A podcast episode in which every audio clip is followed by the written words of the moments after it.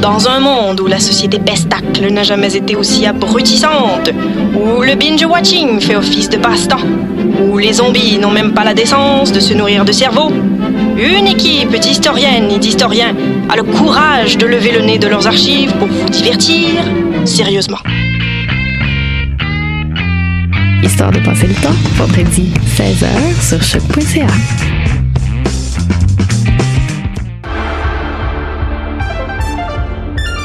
Cinéma, jeux vidéo, télé, bande dessinée, littérature. Chaque semaine, les Amazones se réunissent pour discuter geekness avec un regard féministe et un panel pas comme les autres. Parce que la culture geek, c'est pas juste un boys club. Rejoignez-nous tous les mercredis dès 11h sur choc.ca. Eh, vous saviez que choc.ca ce n'est pas que du podcast C'est aussi 5 chaînes musicales 24 heures sur 24 pour vous accompagner partout. Rock, indie pop, hip-hop, musique francophone et musique électronique en écoute gratuite et à volonté. Pour les découvrir, rendez-vous sur le site de choc.ca sur l'onglet chaîne musicale. Eh, j'ai un plan pour voir et écouter des shows gratuitement toutes les semaines. Le studio, c'est le podcast live de choc.ca. Toutes les semaines, retrouvez le meilleur de l'alternative musicale québécoise pour une session live et une entrevue. Vous pourrez suivre l'émission tous les mardis à 17h30 en vidéo direct sur le Facebook de choc.ca et en audio sur le site internet de la station. Et si vous avez manqué l'émission, pas de problème, retrouvez le studio sur nos plateformes podcast et en vidéo sur YouTube. Musique.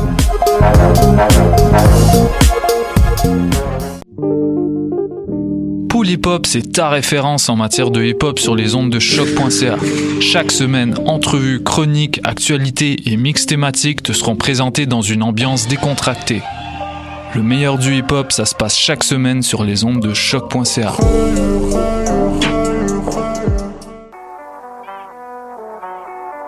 What a day? Et c'est Robert Nelson de À la claire ensemble sur les ondes de choc. that.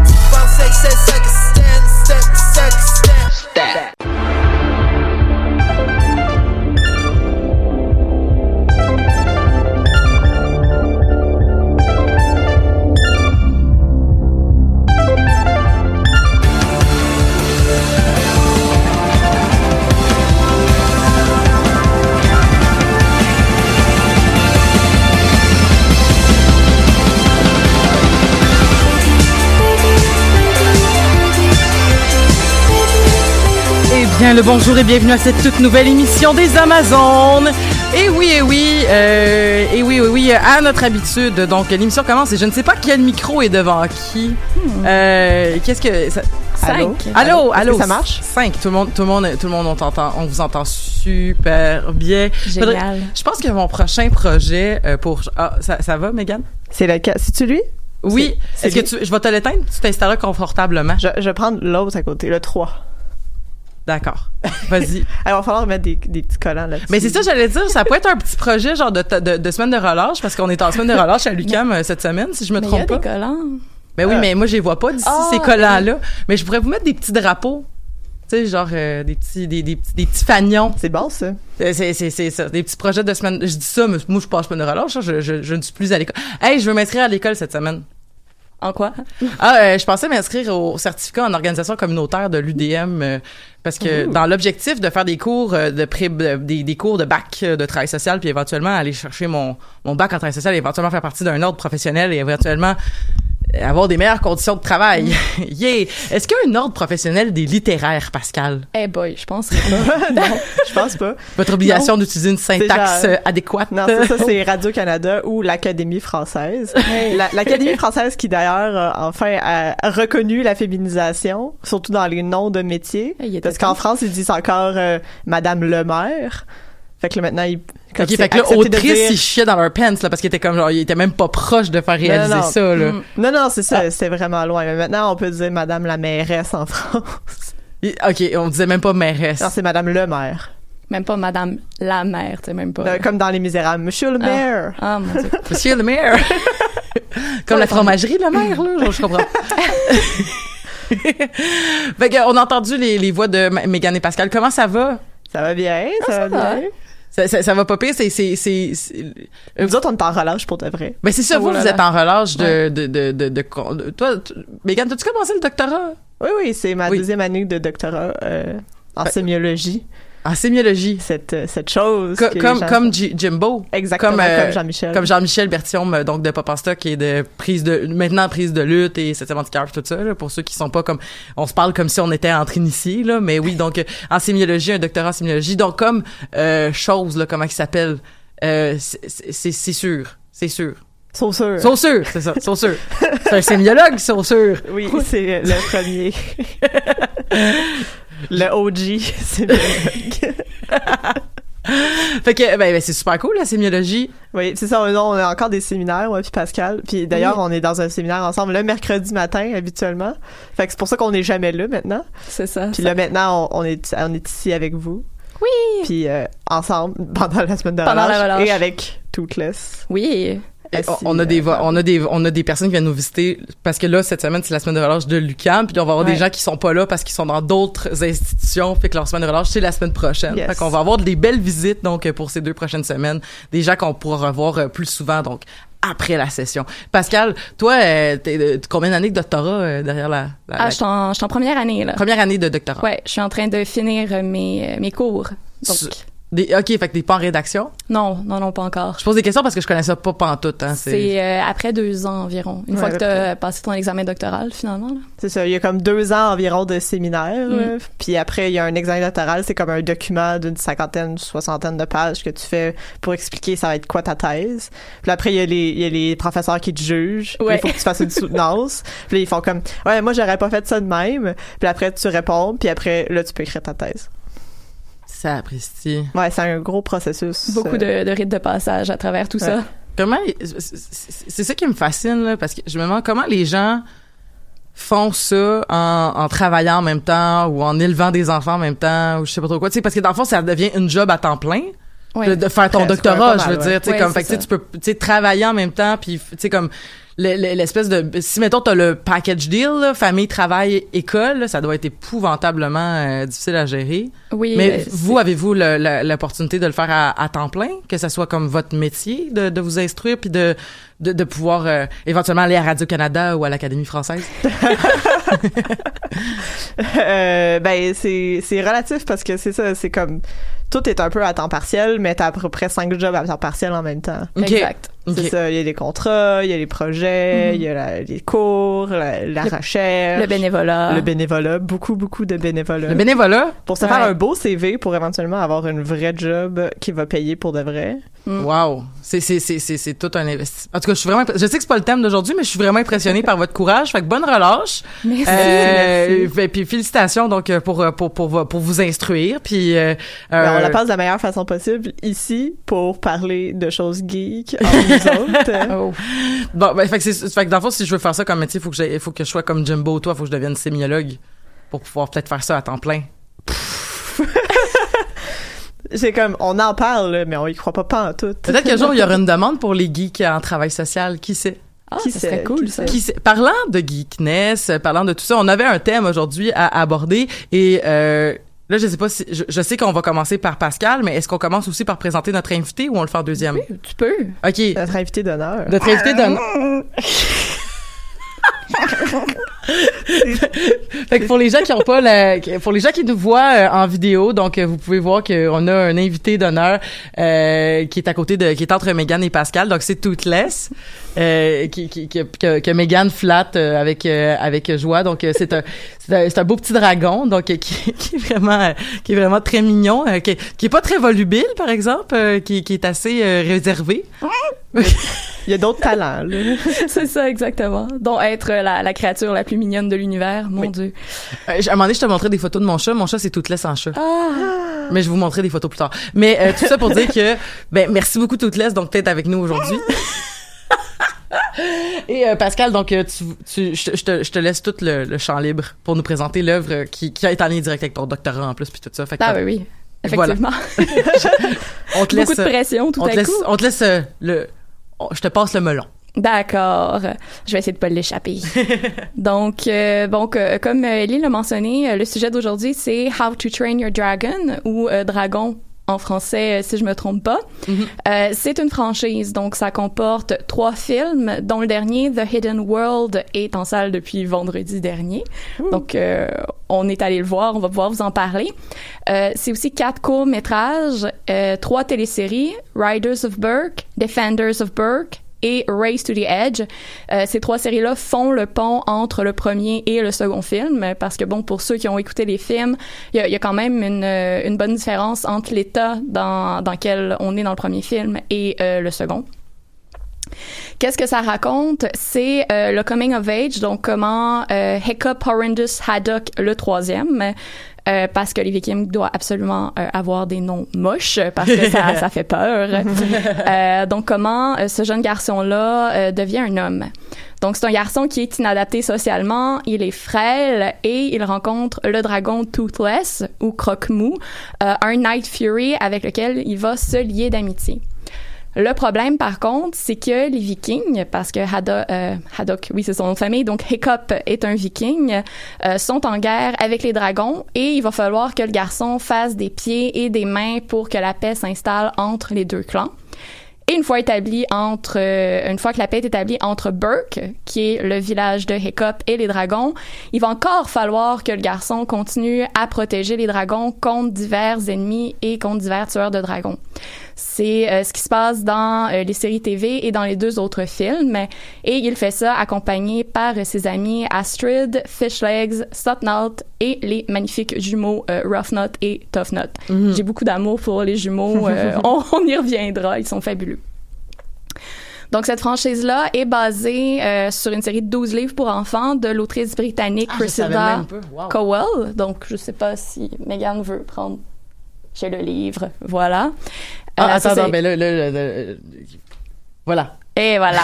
Donc, euh, pour ceux qui, qui regardent en ligne, euh, voici le livre. Euh, cette série-là a été publiée entre 2003 et 2015 et l'autrice a aussi participé à l'écriture des films.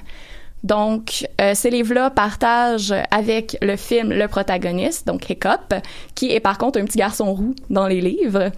Et euh, donc, encore une fois, c'est un garçon fluet, il est considéré comme inutile, faible par son village et par son propre père, qui est le chef du village. Et comme dans les films, Hiccup rencontre le dragon Toothless. Et euh, les deux, en fait, le livre comme les films, expliquent finalement pourquoi les dragons n'existent plus de nos jours, alias euh, les humains ne les méritent pas. Et ça, on y reviendra aussi.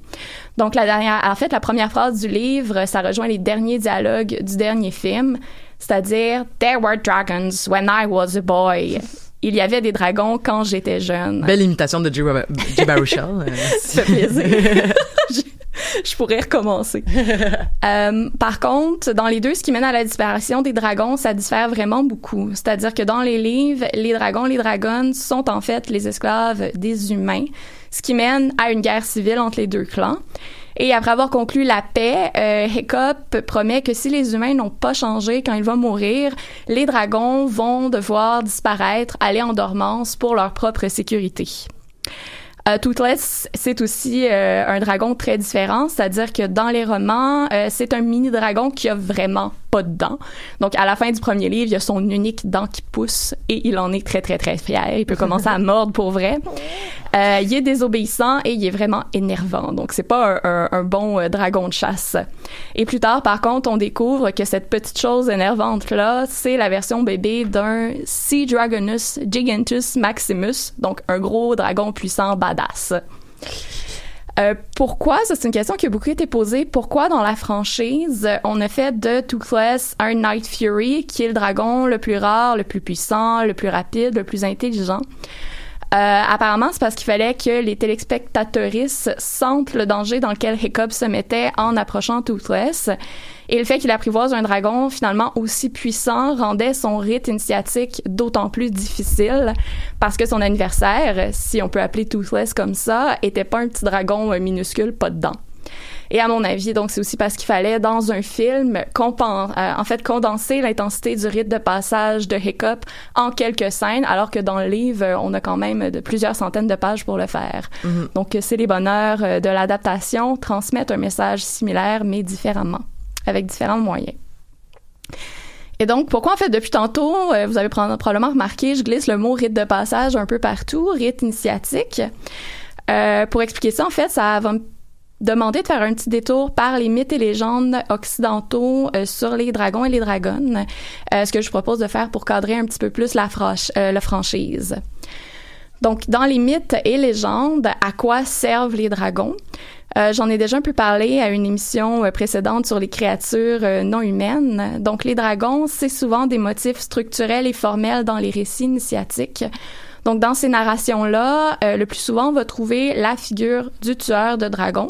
Euh, le plus souvent des hommes, peut-être à l'exception de Margaret the Virgin. Euh, à noter que c'est vraiment très récent, je dirais même dans les 50 dernières années, et je suis généreuse qu'on a des tueuses de dragons. Donc, à, à- à la base, c'était des garçons.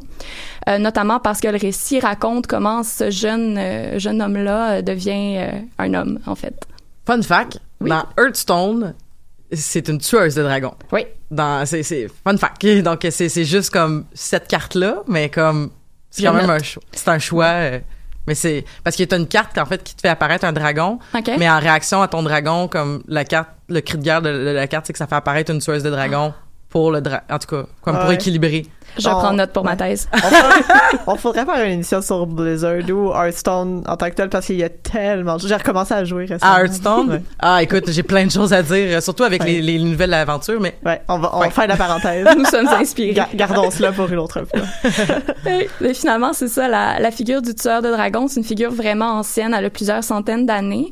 Euh, c'est souvent euh, le héros dans les récits, euh, le héros qui va sauver la princesse, princesse qui étant souvent évidemment une femme blanche de haute classe sociale. Donc la princesse est sauvée euh, des griffes du dragon et en tuant le dragon, le tueur va s'approprier ses pouvoirs. Donc pour faire court, le dragon c'est l'antagoniste, le monstre à vaincre pour que le jeune garçon devienne un homme. Et parmi les tueurs de dragons, donc on peut citer notamment Beowulf, Saint-Georges, quoique Saint-Georges, lui, convertit dans plusieurs versions le dragon au christianisme. ben, weird. Ouais. Euh, et plus récemment, euh, c'est Bard dans The Hobbit qu'on a vu Ah ça. ouais. Donc euh, c'est pas euh, c'est pas toujours des jeunes hommes là, ça peut être aussi des hommes euh, plus âgés mais euh, ils tuent un dragon à un moment euh, important de leur vie qui c'est en fait le tuer le dragon leur permet de passer d'un état à un autre si on veut. Ou des fois devenir amis, comme dans Draco. Et j'y arrive. Ah. Exactement. T'anticipes. J'y arrive. Euh, là, en fait, euh, comme Élie l'a dit, euh, depuis, en fait, on, peut noter euh, qu'il y a un changement de paradigme dans la représentation des dragons, notamment au 20e siècle.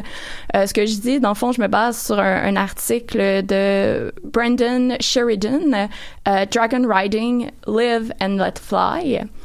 Donc, ce que Sheridan explique, c'est que ce qu'on observe depuis les années 60, c'est que les dragons deviennent des alliés. Donc, au lieu d'être l'autre antagoniste, euh, on voit apparaître la figure du Dragon Rider ou dragonnier dragonnière, qui est popularisée notamment en raison euh, des écrits de Anne McAfee. Et euh, depuis, les dragonniers et les dragonnières pullulent. Donc, récemment, on peut citer évidemment Hiccup de How to Train Your Dragon, dont on va parler aujourd'hui. Aragon et sa dragonne euh, Saphira. Aussi, euh, Daenerys Targaryen, Lessa dans euh, Dragonflight et euh, évidemment les héroïnes de Robin Hood. Donc, il fallait que je plug Robin Hood là-dedans. Donc, quel rôle, en fait, revient au dragon dans la quête initiatique lorsque le personnage, en fait, n'est plus un tueur de dragons, mais euh, un dragonnier? Donc, qu'est-ce qui se passe? Euh, C'est-à-dire que la domination et l'appropriation du pouvoir du dragon se jouent différemment. Donc, plutôt que de le tuer, le héros va prouver sa force en chevauchant le dragon. Donc, ça peut devenir problématique au niveau des relations animales-humains quand ça perpétue un rapport de domination. Donc, ça, Je je voulais en parler de ça. euh, Exactement, je vous garoche encore des idées. On y reviendra. Euh, le rite de passage du dragonnier et de la dragonnière se fait en cinq étapes faciles, selon Sheridan. Donc, on a la première étape, la rencontre, qui se fait dans la nature ou lorsque l'œuf est clos. La deuxième étape, qui est l'établissement du lien. Donc, dans How to Train Your Dragon, c'est la main que Hiccup sur le front de Toothless avec le consentement de Toothless. Et ce- cet établissement de lien-là est souvent déterminant dans la nature de leur relation. Donc, est-ce que ça va être de la domination? Est-ce que ça va être de l'égalité? Donc, c'est ce moment-là euh, qui est très important. La troisième étape, c'est l'observation, donc ou apprendre à se connaître. La quatrième, la chevauchée, donc le premier vol. La cinquième, la révélation. Donc, qu'est-ce qui se passe? Euh, en fait, cette révélation-là se passe beaucoup, euh, dans la plupart des cas, pendant le premier vol. C'est le moment où euh, Léa Dragonnier, Dragonnière et le dragon ou la dragonne s'affichent au monde comme une équipe. Et c'est, euh, bon, dans How to Train Your Dragon, par exemple, c'est ce fameux moment épique dans le premier film où Hiccup et Toothless volent ensemble pour la première fois en symbiose. C'est-à-dire que Hiccup a une fiche qui lui indique les positions de vol à adopter et il abandonne cette fiche-là pour faire confiance au dragon, dragon qui lui fait confiance en retour. Et on a une belle musique euh, épique euh, pour euh, souligner tout ça. Donc, c'est instinctif, là. Il Oui. sait, là, comment placer son pied pour que ça fonctionne. Exactement. C'est magique. C'est ça. Il n'y a, pas besoin de se poser des questions. Il fallait avait. qu'il trosse son instinct, là. Et voilà. Et il croit le dragon aussi. Ouais. Dragon qu'il croit. Donc, je voudrais conclure à fait un petit commentaire intéressant, peut-être, pour lancer la discussion.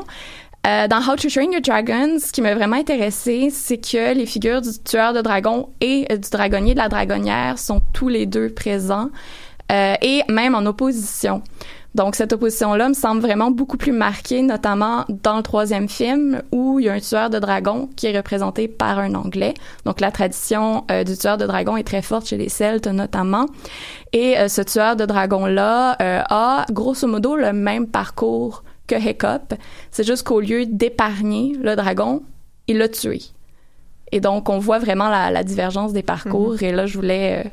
euh, Mais pour être très franche, euh, vu qu'il est sorti vendredi, j'ai pas eu le temps d'aller le voir parce que je, je travaille quand les films sont diffusés au cinéma, fait que c'est un peu compliqué. À moins qu'ils se mettent à faire des représentations à 9h le matin, mais c'est pas Ouais. encore le cas. euh, fond, des fois, comme le samedi matin pour Ouais. les enfants, là, mais... Ouais, ben je dors parce que je travaille de soir justement. il y en a à midi peut-être. Ouais, ben Un peu flush. c'est ça. Ben, ben, c'est ça. Fait que j'ai malheureusement pas eu le temps d'aller le voir, mais c'est sûr qu'il y a quelque chose de vraiment intéressant au niveau de se dire que euh, au lieu d'apprendre à, à être un dominateur, tu sais comme un Mm-hmm. d'être quelqu'un de dominant, euh, t'apprends parce que là c'est ça, il y a quand même une notion de posséder, il y a quand même une notion au niveau tu sais au niveau totalement genre euh, tu sais je veux pas rentrer dans une grosse affaire de tu sais comme je suis pas végane je suis végétarienne puis tu sais genre c'est pas su- tu sais je suis pas dans une espèce de je suis pas la meilleure personne peut-être de parler de droits des animaux mais c'est sûr que théoriquement parlant il y a beaucoup de littérature qui se fait entre autres sur les droits des animaux. Je vais faire un lien avec euh,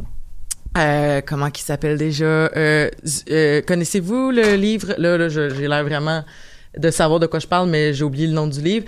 Euh, je vais le retrouver pendant que quelqu'un d'autre euh, discute, mais il y a vraiment une nouvelle, euh, une nouvelle mouvance en droit animal qui va promouvoir en fait le fait que au, au lieu de simplement dire bon, il faut pas leur faire mal aux animaux, il faut carrément leur donner des droits, mais des droits un peu équivalents à ce qu'on ferait euh, en termes de comment est-ce qu'on perçoit la la la citoyenneté en fait. Euh, un, un animal qui serait notre animal de compagnie serait comme l'équivalent d'un citoyen mineur. Euh, un, un animal qui côtoie l'urbanité euh, mais qui est pas un animal de compagnie serait comme vu comme un résident permanent. Puis euh, une personne euh, un, un animal qui est un, un animal d'une euh, de, de, de, tu sais, de, de vraiment un animal sauvage serait vu comme un comme un- une personne qui a comme des droits un peu ancestraux sur la terre où il habite mais qui fait pas partie littéralement de notre programme de citoyenneté tu sais. Donc ça c'est c'est c'est un peu plus flyé peut-être comme comme vision puis peut-être un peu plus extrémiste comme vision du droit animal mais c'est c'est comme un peu la nouvelle méthode où est-ce qu'on va se dire comme ben il y a, y a peut-être un espèce d'entre les deux où on a une responsabilité des animaux domestiques puis on a une responsabilité d'être qui de faire du care avec eux puis de les traiter de- pas juste comme des objets mais de les traiter comme des êtres vivants qui font partie de notre notre, notre vie puis qu'on accepte de faire embarquer dans notre vie. Alors que des animaux sauvages, et c'est ça qui est particulier avec le dragon, parce que euh, j'ai l'impression dans le premier film qu'on voit la domestication du dragon. Et là, c'est particulier parce que dans le fond, quand est-ce que ce switch-là s'est fait, ou est-ce que le dragon a été traité de façon d'être un animal sauvage qu'on aurait pu juste laisser tranquille qu'avec une avec une logique euh, moderne si mettons ça nous arrivait à nous aujourd'hui peut-être qu'on pourrait se dire ben on va on va pas les domestiquer mais on va s'assurer la protection de tout le monde vis-à-vis de tout le monde mais on va quand même peut-être euh, les laisser tranquilles alors que là il y a vraiment une décision de les embarquer dans une dans une relation de codépendance où Ouais. nos dragons vont devenir nos façons de, de, de, de pouvoir perfectionner notre ville de pouvoir se défendre de pouvoir mais c'est quand même notre ami on possède le dragon on on, on, on, lui on doit en prendre soin puis toute cette espèce de, de passation là de au lieu d'être d'être valorisé par la domination puis dans, par le par la, la, la, la- l'attaque, on va se, on va se valoriser par notre capacité à prendre soin puis d'être dans le care, tu sais, ce qui est quand même une, une belle une belle un bel apprentissage un bel apprentissage dis-je. Ben, c'est quand j'ai réécouté le premier film euh, hier soir, là, fait que ça c'est comme tout frais dans ma tête. Là. Euh, mais c'est ça quand on revient euh, au premier film, il y a, cette affaire-là de, il y a la scène où après que il y a comme tout le, moment épique où euh, Hiccup puis Toothless ride dans la brume avec les, les, roches partout autour d'eux autres. Puis là, il s'arrête comme sur une espèce de plaque sur le, le bord de l'eau, puis là, il mange des poissons. Puis il y a comme plein de petits petits dragons qui viennent les rejoindre. Puis c'est vraiment un beau moment où euh, Ecop se rend compte de si on les attaque pas systématiquement, en fait, ils, ils sont très ouverts à cette codépendance-là, puis ils aiment ça qu'on puisse comme partager la nourriture, puis tu sais, il vient comme se coucher sur lui, puis il se met à ronronner parce que les dragons sont comme des chats. Oui! Pour une raison quelconque. J'adore ça aussi. C'est pour les rendre cute. Ouais, c'est ça. Mais tu sais, c'est comme, c'est sûr qu'aujourd'hui, avec notre euh, filtre euh, de lecture de personnes modernes, qu'on on est habitué d'avoir des animaux de compagnie ou euh, la, la relation entre humains et animaux a un long, historique. On dirait que dans le monde de, de Burke et des Vikings, il- oui, il y a des, y y a des moutons, il y a des vaches, mais la relation avec les dragons, c'est vraiment celle entre, par exemple, un humain ou un chien ou un humain et un chat. C'est au sens où ils se débarrassent. c'est, comme une relation naissante. Fait que oui, c'est le début de la domestication, mais je pense pas nécessairement qu'on faudrait le lire avec notre fil de aujourd'hui. On a des chats, animaux de compagnie, on les garde chez nous, puis ils sont juste là pour notre entertainment. Là. Donc, euh, je sais pas, c'est, c'est quand même des questions un peu compliquées. Le, le livre que je cherchais s'appelle Zoopolis de Sue Donaldson et euh, Kim Lika Will, Ouais. qui est un couple de philosophes.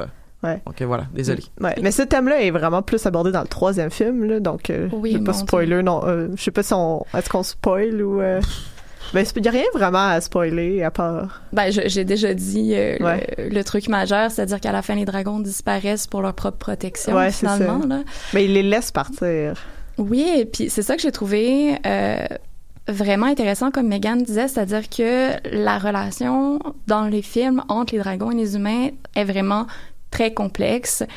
Euh, donc l'auteur que je vous ai cité tantôt, qui écrit le, le bel article sur les différentes étapes pour devenir un Dragon Riders, euh, avait tendance à dire que euh, la relation entre Hiccup et Toothless était beaucoup plus une relation d'égalité.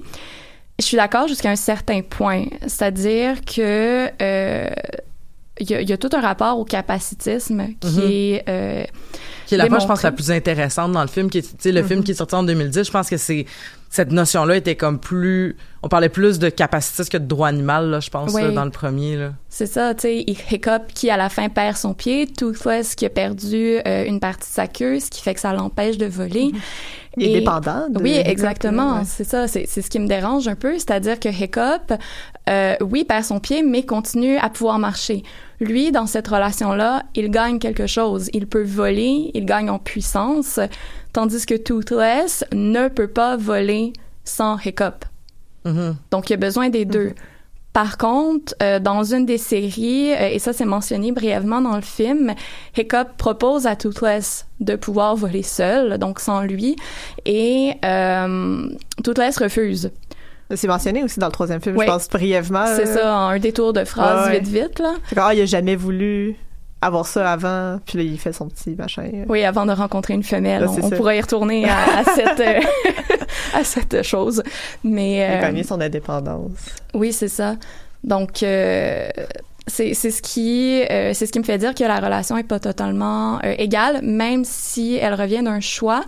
Et justement, le fait que Toothless euh, ait perdu ce bout de queue-là, et ça, on s'en rend compte dans le film, j'ai réalisé des choses que j'avais oubliées, en fait, c'est que je sais pas si vous vous souvenez, au début du premier film, quand on voit la Night Fury qui vole euh, en background, on voit qu'il est capable de, de cracher euh, une espèce de boule de feu et qu'il est capable de passer à travers et de disparaître et d'aller beaucoup plus vite euh, à ce moment-là. Donc, ça donne l'impression qu'il se téléporte.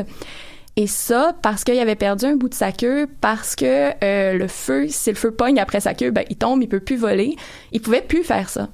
Donc, Toothless avait perdu cette partie de ce pouvoir-là, cette partie de, pouvoir de pouvoir euh, convoquer le feu, l'électricité.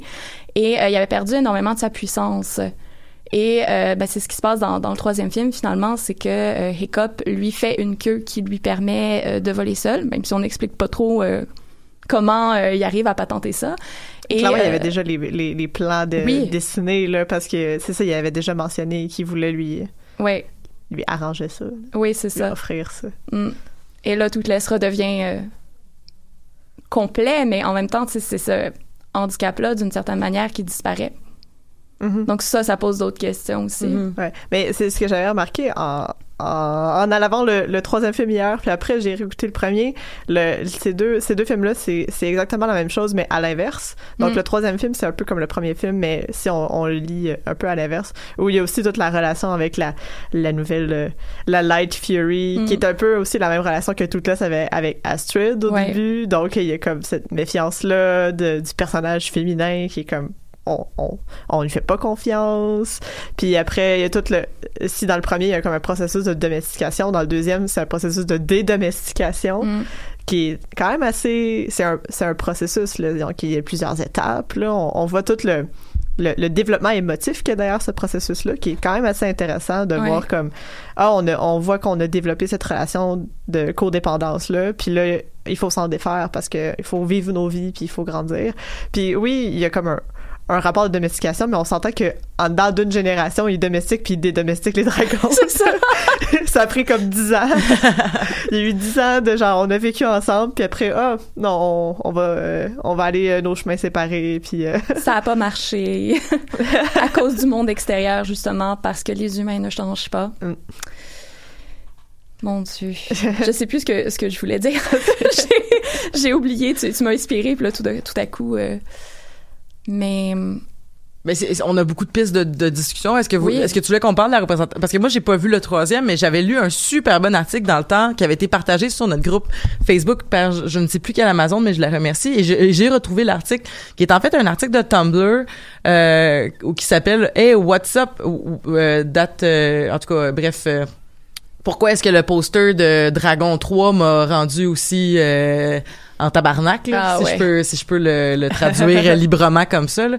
Puis grosso modo, c'est quelqu'un qui fait une espèce d'analyse de la représentation euh, du, du- du- de la light furry en fait, comme étant le, le penchant féminin du night furry, puis bon, qui explique grosso modo pourquoi c'est sexiste et qui par la suite va faire une représentation euh, dit bon si on s'inspire de tel parce que les dragons n'existant pas tu sais mais ok si c'était des lézards voici comme comment est-ce qu'on aurait pu démontrer une femelle? Si ça avait été un oiseau voici comment on aurait pu. Si ça aurait été d'autres types d'oiseaux. Si ça avait été un animal euh, plus du type euh, euh, je pense que même ils, font des ils font des comparaisons avec des chiens aussi puis tout ça. Puis l'article est quand même très très euh, très très ben aussi parce que la personne s'est pris la peine de refaire les représentations. Mais c'est vrai que dans le fond, euh, semblerait-il zoologiquement par quoi que c'est des dragons, mais zoologiquement parlant, ça n'a pas de sens que ça Mais soit cette. Mais La comparaison n'est pas si euh, éloignée que ça, au sens où la représentation, euh, pardon, la représentation des dragons dans How to Train Your Dragon, c'est vraiment euh, s'inspire beaucoup des animaux, des oiseaux et des chats en particulier. là. Mhm. Oui. Donc c'est ça. Dans le premier film, on voit vraiment le, le parallèle entre Toothless et un chat. Tu sais, il y a comme l'herbe à chat. Oui. Puis il s'est gratté en dessous du menton, puis là, il tombe. Puis il y a comme, tu sais, ce rapport-là qui est très félin. Puis euh, ils ont beaucoup de bruit d'oiseaux. Ah, Ou dans le troisième film, comme ça. oui. Dans le troisième film, quand il y a comme tous les, euh, les rituels amoureux, là, ça rappelle beaucoup celui euh, quand Toothless fait son petit truc de, comme un oiseau du paradis, là, quand il Oui. vole, puis il met ses ailes grosses, puis là, il fait comme des, des... Il saute sur le côté, là, comme les oiseaux du paradis. Fabuleux, fabuleuse scène. La Light Fury est pas, est pas convaincue, mais... euh, Ah, moi, je suis convaincue. Ça va. Moi, j'ai été charmée. Oui. Mais oui, c'est ça. Il y a, il y a- il y a vraiment un... Moi, ça me vraiment... En fait, je comprenais pas pourquoi il avait désigné comme ça, la Light Fury. Elle est comme... Elle est toute blanche. Elle a des glitters. Elle a comme des courbes à des endroits vraiment étranges. Ben, en fait, j'ai l'impression qu'on a à poser sur la Light Fury euh, une espèce de représentation du, du, du- de la différence entre comment on l'imagine entre l'homme et la femme, de manière très euh, stéréotypée là finalement, parce que comme Megan le dit, elle a une espèce de, de, de petit de brillance. Elle Moi- a toutes des yeux en amande, là. Oui, ben c'est l'œil de chat aussi, puis même on- elle a des petites écailles foncées le long de l'œil qui allongent son œil, qui donne une impression de maquillage. Eyeliner. C'est ça exactement. Puis tu sais même ses écailles, puis ça- en fait ça c'est un Elle a des plus petites griffes aussi que ce que je vois. euh, Ouais, elle a des petites écailles vraiment tout petites, faut vraiment plisser les yeux puis vraiment porter attention pour les voir. Ce qui fait que là où Toothless à certains moments me faisait l'impression d'une chauve-souris, euh, elle, j'avais l'impression d'un espèce d'ange sirène poisson mixé Ouais, c'est avec un vampire de Twilight. Elle a des En tout cas, oreilles, ça fait, c'est, c'est, c'est comme, c'est ça de, d'oreilles ou toutes ses pattes ou toutes les, les, les, les écailles, ça fait vraiment comme créature aquatique. Ouais, c'est ça. C'est très streamlined, là, donc. C'est euh, ça. Ça n'empêche pas qu'elle est qu'elle est belle, puis mais il y, a quand même quelque chose de dérangeant à, à mon sens dans ce design-là. euh, parce que euh, si je la compare aux autres dragons, parce qu'il y a d'autres dragons où on voit des mâles et des femelles, et euh, la différence entre les deux est jamais aussi marquée. Les femelles ont des pics aussi, ils ont des petites... Tu sais, il aurait pu garder un, un design similaire ou faire en sorte qu'on voit plus les écailles. Là, il y a vraiment une espèce, elle, elle est vraiment lissée, puis on va vraiment rechercher Mhm. l'image de la pureté virginale, euh, virginale? Ouais, Virginia. Ouais, c'est ça. Le blanc. C'est ça, euh, c'est ça. Ah ouais, non, c'est, c'est, comme, c'est très stéré, stéréotype, voyons, stéréotypiquement Mm. féminin, humain, parce que Ouais. c'est ça, dans le règne animal, il n'y a pas ça. Puis ils font ça souvent dans, dans, les, dans les cartoons pour enfants, là. Donc, euh, il y avait eu Lilo et Stitch, qui avait fait le- la femelle pour Stitch, qui était rose, puis elle avait comme une poitrine, puis elle avait des cils, parce que comme il faut mettre des cils aux animaux pour les différencier. Comme, avant d'entrer en onde, ce que je disais à Elisabeth, c'est comme quand je te montre mon chat, tu me demandes si c'est un mâle ou une femelle, il n'y a pas de cils pour t'indiquer que c'est une femelle. Mais c'est drôle parce que dans l'article, justement, la, la personne finit avec des exemples aussi de, d'espèces de représentations qui a pas de bon sens. Puis une de celles-là, c'est la femelle dans la, la femelle euh, lapin, lapine euh, dans Bambi, où est-ce que justement elle a, Ah oui. elle a une poitrine, elle a, elle a comme une rondeur au niveau du oui, elle a vraiment une rondeur au niveau du chest. Elle a comme de, de- du fort à joues, on dirait, les joues très boursouflées avec du fort à joues.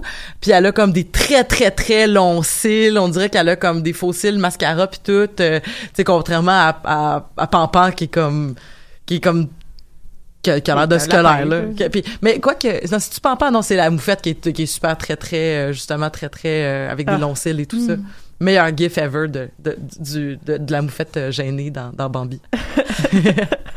mais mais ouais mais tout ça euh, je- je- je- je- effectivement c'est c'est relativement problématique je trouve parce que euh, souvent je pense aussi qu'il y a quand même cette sensibilité là dans un film d'animation ou dans un dans un film où est-ce qu'il y a beaucoup de personnages où est-ce qu'il faut quand même qu'on ait un symbole distinctif. Tu sais le le Night Fury c'était le seul Night Fury fait que c'était facile de le respotter dans une grosse bataille puis il faut parler quand même on n'est pas des en tout cas moi je suis pas une créatrice euh, 3D mais je trouve vraiment que le, la qualité de l'image surtout dans le dans le deuxième j'avais été super impressionnée de la qualité de l'image euh, puis c'est malheureusement des films que j'ai pas pu voir au cinéma mais même même dans mon salon j'étais comme waouh c'est vraiment impressionnant là le, Le, le- le- troisième aussi. Là. Ouais. ouais, ouais, c'est ça Les scènes d'action sont vraiment le fun à regarder. là. C'est tellement bien animé. là. mais mais justement mais dans une foulée où t'as plein de dragons tu sais comme si visuellement t'as un truc qui peut faire comme ok il y en a pas d'autres qui ressemblent à Toothless mais le- la Light Fury aurait pu être Toothless avec euh, je sais pas moi un des écailles rouges sur le dos tu sais puis on l'aurait reconnu tu sais Ouais. Ouais. Là, il y avait comme justement, c'est- c'est- c'est- j'ai l'impression que c'est plus que ça, puis effectivement, c'est plus de tomber dans.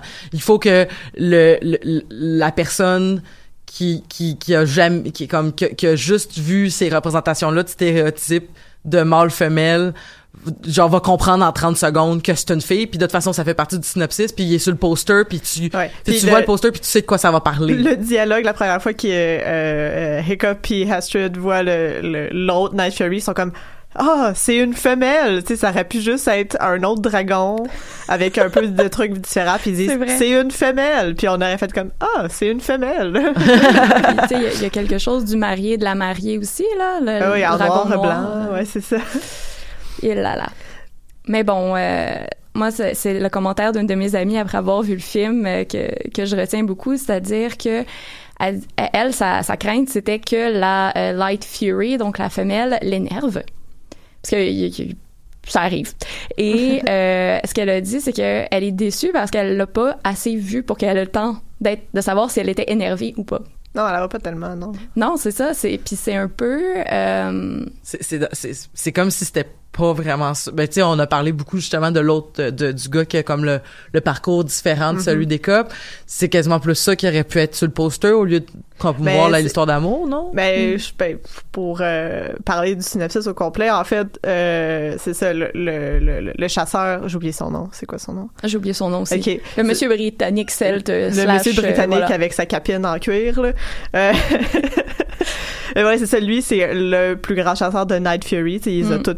Puis il les a tous décimés, puis là, il, ils ont- était dans une tribu viking euh, adverse euh, de Burke, puis il découvre la Light Fury, donc euh, la femelle, puis il décide d'introduire ça à Burke pour distraire toute l'Est. Fait que c'est sûr qu'il y a comme toutes ces toutes ces histoires-là sont entremêlées, Mhm. mais l'histoire l'histoire d'amour, si on veut, la création de la famille des bébés Night Fury, donc est un peu centrale et vraiment périphérique. Ouais. Donc ça ça a un impact sur l'histoire principale, mais c'est pas c'est on, on les voit quand même pas mal, mais Mhm. pas tant que ça. T'as-tu C'est- dit que la femelle elle a été mise là pour distraire Ouais. toute l'Est? Ouais. Volontairement. C'est, c'est, c'est genre Schtroumpfet and shit, là. Genre, euh, oui, tu exactement. C'est exactement ça. Bon, on se rappelle que la Schtroumpfette a été créée par, par Gargamel pour foutre la marde. Puis finalement, c'est comme, ah, euh, finalement, elle, elle- on- on- elle est rendue gentille. Fait qu'au lieu d'avoir les cheveux noirs, elle est rendue blonde et plantureuse. Oui, parce que tout le monde sait que les personnages avec les cheveux noirs sont méchants, puis les Mhm. personnages avec les cheveux blonds sont gentils. Ben voilà. Donc c'est, c'est, si c'est, donc, c'est Ouais. Schtroumpfette, c'est Pandore, c'est, c'est comme toute cette représentation-là. Mhm. Hippelaï. OK. Mm. Par contre, un, un truc euh, pour aller un petit peu euh, à- arrêter de parler un peu de la, la Light Fury, il y a un truc qui m'a quand même intéressé euh, pour revenir à, à la représentation humain-dragon, c'est-à-dire au temps d'écran. Ça, c'est quelque chose que je trouve intéressant, c'est-à-dire que dans le troisième film, du moins, il y a du temps d'écran qui est juste à Toothless où il n'y a pas Hiccup. Uh-huh. Il y en a quand même beaucoup. Là. Ouais, c'est ça, beaucoup plus. Tandis que si on regarde dans la, la série télé que je suis en train d'écouter présentement, je suis en train de la terminer, euh, les dragons ont vraiment euh, une place très marginale. C'est des animaux de compagnie, tu sautes dessus une fois de temps en temps, tu te laisses va faire un truc drôle, mais c'est c'est ça, c'est plus la relation entre les différents personnages, quoique une fois de temps en temps on parle des relations euh, entre un des humains euh, et euh, son dragon ou sa dragonne là. Mais c'est ce que j'ai trouvé intéressant, c'est qu'on pouvait voir cette séduction-là de la Light Fury sans qu'il y ait ce, ce regard humain-là, à part le nôtre. Bon, évidemment, là. euh, faut, faut quand même pas oublier. On se euh, sentait comme si on regardait un documentaire animalier. Ouais, genre. Oui, Ça ressemble à ça un c'est peu. ça.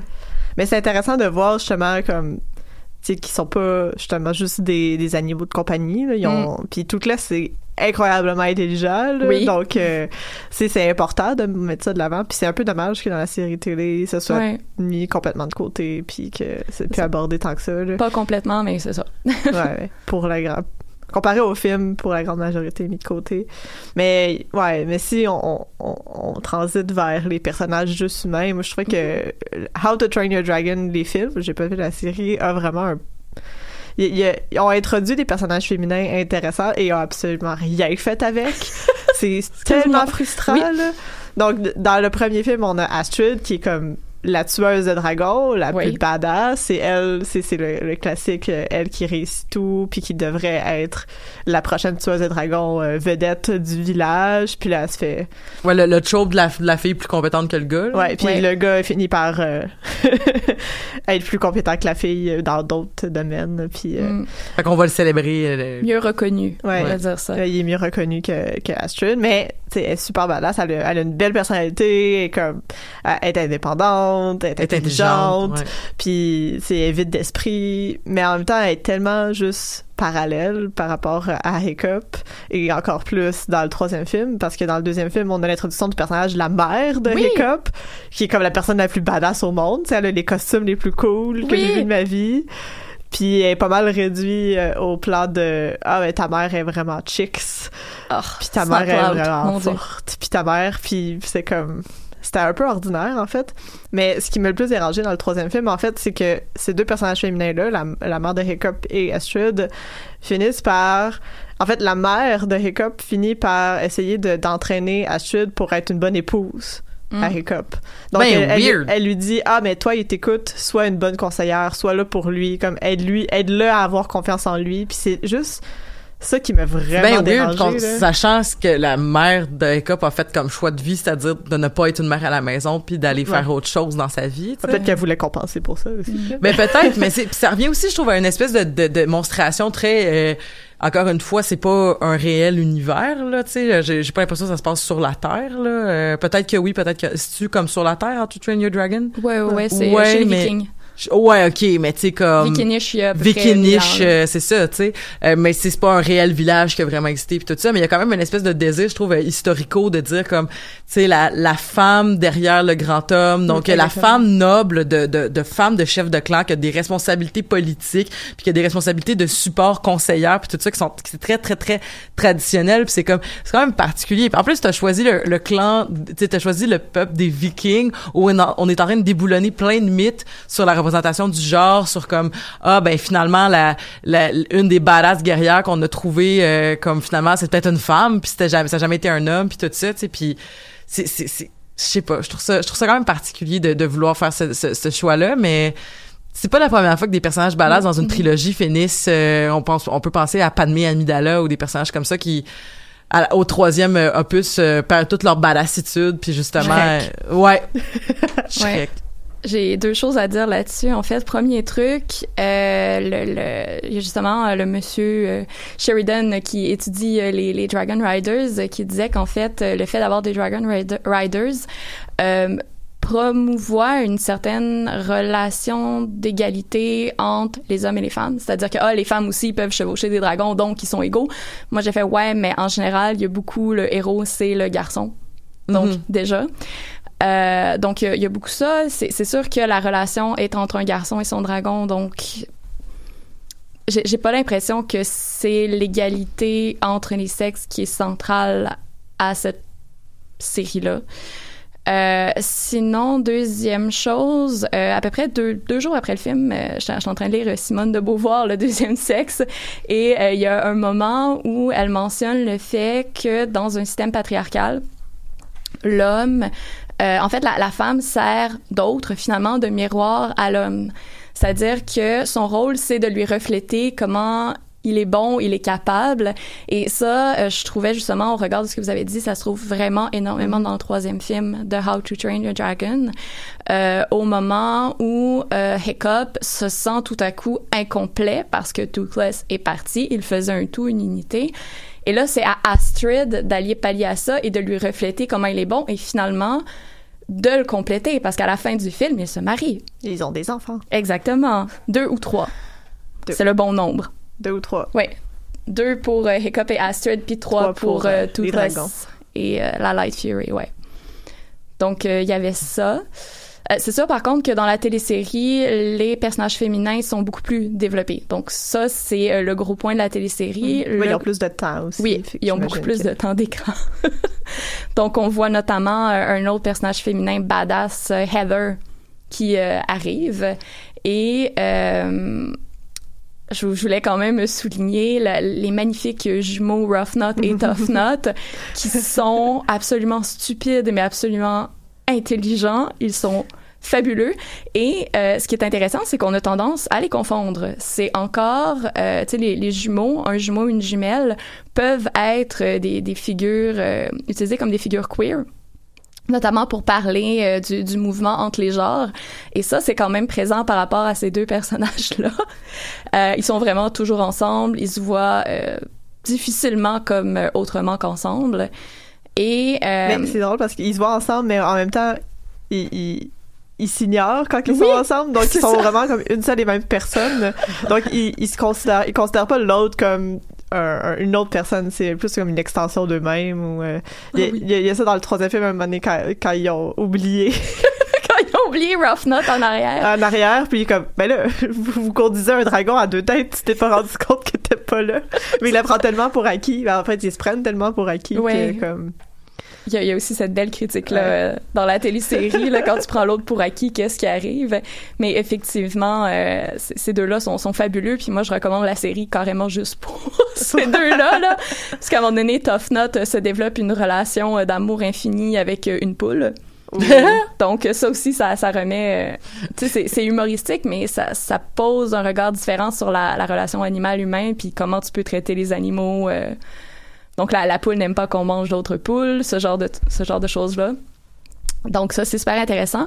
Puis ce que j'ai trouvé intéressant aussi dans le troisième film, c'était que tu sais dans le film 1 et 2, les quatre autres personnages, donc Fishlegs, euh, Snotlout, Roughnut, Toughnut, donc les, les, les jumeaux jumelles, euh, étaient vraiment euh, mis en marge. On les voyait une fois de temps en temps faire des conneries. Roughnut qui euh, pogne euh, un- une fixation sur les muscles de euh, Eret dans le deuxième film.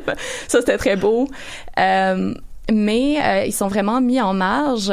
Par contre, dans le troisième film, on laisse beaucoup plus de place à ces personnages-là. Bon, Fishlegs disparaît un peu, mais Fishlegs, euh, c'est, c'est, il se traîne un bébé dragon, donc c'est un peu la mère porteuse, couveuse. Ouais, ouais. euh, donc Mais il y avait, il y avait une belle place, un peu. Ouais.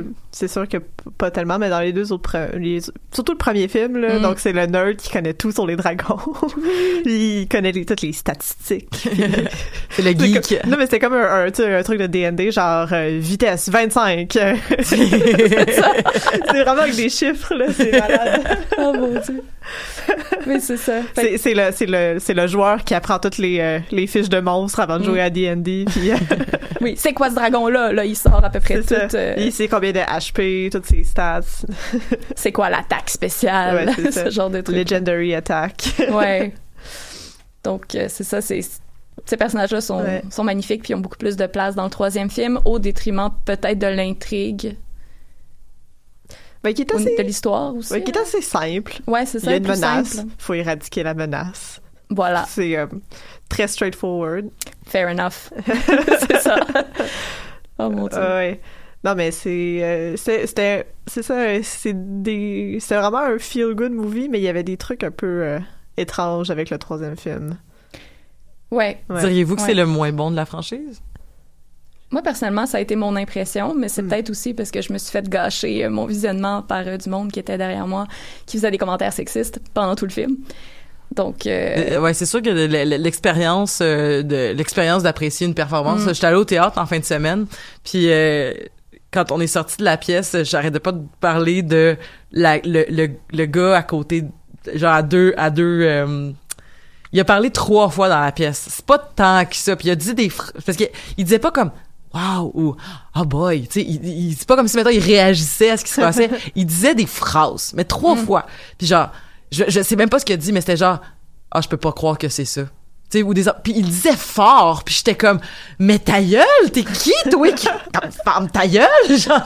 Ça scrape l'immersion. ben vraiment, puis je trouvais ça, tu sais, puis c'était une pièce assez lourde là, fait que comme c'est ça c'est c'est c'est- t'es pas dans ton salon man t'es au théâtre. Puis tu vois genre je, je- genre je parle de ça quand je parle de la pièce puis je parle même pas de la pièce tu sais. Fait qu'effectivement des fois cette expérience là de de visionnement euh, vient tout gâcher.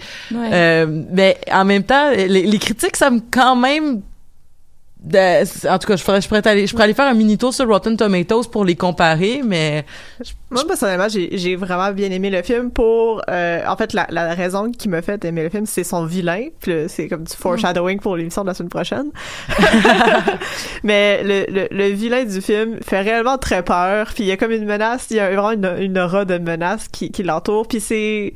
euh, dans le premier film, il n'y avait pas ce vilain-là. Il y avait juste le gros dragon. Ouais. Dans le deuxième, je me souviens plus exactement. quoi Drogo, le- oui, il y avait un vilain, Ouais. mais C'est pas, ça m'a Ouais. pas marqué euh, personnellement. ah, il y a quand même Ouais. 92% sur Rotten. Tomatoes ah hein, non, c'est des excellents films là. Ouais. Mais c'était c'est c'est ça vraiment qui a fait comme sais espèce de de de- d'esprit un peu twisted, euh, vraiment un désir de détruire tous les dragons puis de voir aussi ce ce, ce chemin parallèle là que Hiccup aurait pu prendre s'il y avait eu la force ou en fait s'il n'y avait pas eu l'empathie de de d'écouter de voir que le dragon avait eu peur puis de comme- Pas eu d'ouverture finalement. Ouais, c'est ça. Que, que s'il était resté dans cette justement dans cet esprit d'agression là propre à son village propre à son père qui était un très grand tueur de dragons c'est ça que ça aurait pu faire quelque chose comme ça une espèce d'obsession pour tuer les Night Fury puis euh, Mm. puis comme comment il torture aussi ses dragons pour qu'ils euh, lui obéissent tu sais on a Ouais. comme deux deux euh, le, le, le genre c'est le darkest timeline l'autre bord là c'est c'est lui dans qui- les mondes possibles c'est c'est c'est c'est le c'est le Ouais, non mais comme dans Community, le Darkest Timeline, là, où ce que tout a mal viré, puis les personnes sont rendues evil, puis ils ont des goatees pour montrer qu'ils sont méchants. Ah oui. Ou tu sais comme dans tu sais comme mettons le, le, le, le phénomène dans Sabrina l'apprentie sorcière de la de la de la jumelle la jumelle maléfique Ouais, qui est pareil c'est juste qu'elle est pas fine C'est ça, c'est le miroir maléfique de, de Hiccup, là. Donc, Oui. euh, Donc, on voit les deux, les deux côtés, mais c'est intéressant aussi de voir, tu sais, oui, un, à mon avis, il y a pas les personnages féminins que j'aurais aimé avoir, mais au moins, il y a cette belle vision-là de la masculinité qui, qui pleure, qui, qui sont, qui sont des câlins Mm. entre eux, puis qui, qui sont, justement, euh, ouverts à cette éthique du care, là, puis essayer d'écouter les autres, puis... un moment donné, on fera un épisode des Amazones où on va juste se questionner sur le questionnement. je sais pas comment le dire, mais ça serait quasiment intéressant de juste se positionner là-dessus parce que, tu sais, souvent, euh, on, on, on, on positionne dans une espèce de démarche de réflexion in- intersectionnelle, tu sais, comme, bon, ben, tel aspect ci, tel aspect ça, tel aspect ci, tel aspect ça, puis c'est comme, ça devient un peu weird, je trouve, des fois, parce que, parce que dans le fond, c'est pas nécessaire. Puis je pense que, en fait, pourquoi c'est weird, c'est pas l'exercice, c'est comment, des fois, c'est l'exercice qui est perçu. Parce que, tu sais, comme je veux dire, j'ai l'impression que ce qu'on fait, c'est de l'appréciation. Tu sais, au final, tu sais, comme qu'on qu'on nomme que le personnage féminin a eu cette euh, répercussion-là, ou que la représentation du capacitisme, ou peu importe, tu sais, ce qu'on ce qu'on ce qu'on ce qu'on a voulu faire, dans le fond, c'est juste, on est en train de faire l'appréciation de l'œuvre, mais souvent, j'ai l'impression que des gens qui vont nous écouter pourraient intervenir, en- pourraient réfléchir en disant ah ben c'est ça, c'est la façon dont vous dé- dénotez la valeur de l'œuvre. Puis j'ai pas l'impression que c'est ça qu'on est en train de faire. Ben, moi, ça n'enlève pas de la valeur pour moi, C'est ça. c'est les critères que j'utilise. En fait, non, c'est pas les critères parce que ça vient par après. mais c'est la grille d'analyse. euh? C'est c'est pas la- nécessairement la grille d'analyse, mais j'essaie de voir qu'est-ce qu'une œuvre euh, amène de nouveau ou montre Ouais, de nouveau, qu'est-ce qui sort des normes ou des conventions, qu'est-ce qui essaye. Tu sais, c'est sûr que je suis déçue quand on, on va dans la facilité puis on tombe dans les stéréotypes ou les conventions, puis je suis agréablement surprise puis moi ça moi ça c'est vraiment ça bonifie mon expérience quand ça montre quelque chose de différent d'alternatif quelque chose qui me Ouais. surprend Mhm. c'est c'est normal c'est juste parce que c'est le vocabulaire qu'on décide d'employer ici Tout à là, fait, ouais. tout à fait. Oui, et puis c'est aussi, tu sais, chaque œuvre a ses côtés négatifs, ses côtés Oui. positifs. Donc, tu peux pas, du moins à mon sens, on peut pas avoir l'espèce d'œuvre parfaite, euh, bon, dans ce cas-ci, peut-être féministe ou, euh, Ben, ou je- intersectionnelle ouais, ou quoi que ce soit, c'est ça. Mhm. Donc, il y a toujours des bons points, des points plus mauvais, puis c'est bien parce que ça amène la réflexion plus loin, justement, parce qu'on réfléchit. C'est pas juste de l'appréciation, c'est de la réflexion. Puis, juste pour rebondir rapidement sur le, côté des masculinités alternatives que tu as mentionné, je pourrais peut-être même parler de sexualité alternative. Euh, dans How to Train Your Dragon, Mhm. c'est-à-dire que on a le personnage de Gobber qui est euh, bon le viking mentor qui dans le premier film entraîne euh, euh, Hiccup et les jeunes à tuer des dragons. c'est le personnage le plus cool on en a même pas parlé exact. Et euh, oui, dans le film, il est, il est parfait. Là, c'est- Ah ouais. Et dans la télésérie, euh, on se rend compte, euh, en fait, dans le deuxième film, il dit à un moment, voici pourquoi je me suis pas mariée. Ça est une autre raison. Hmm. Et dans la télésérie, à un moment, on le voit habillé avec des fleurs, avec des robes.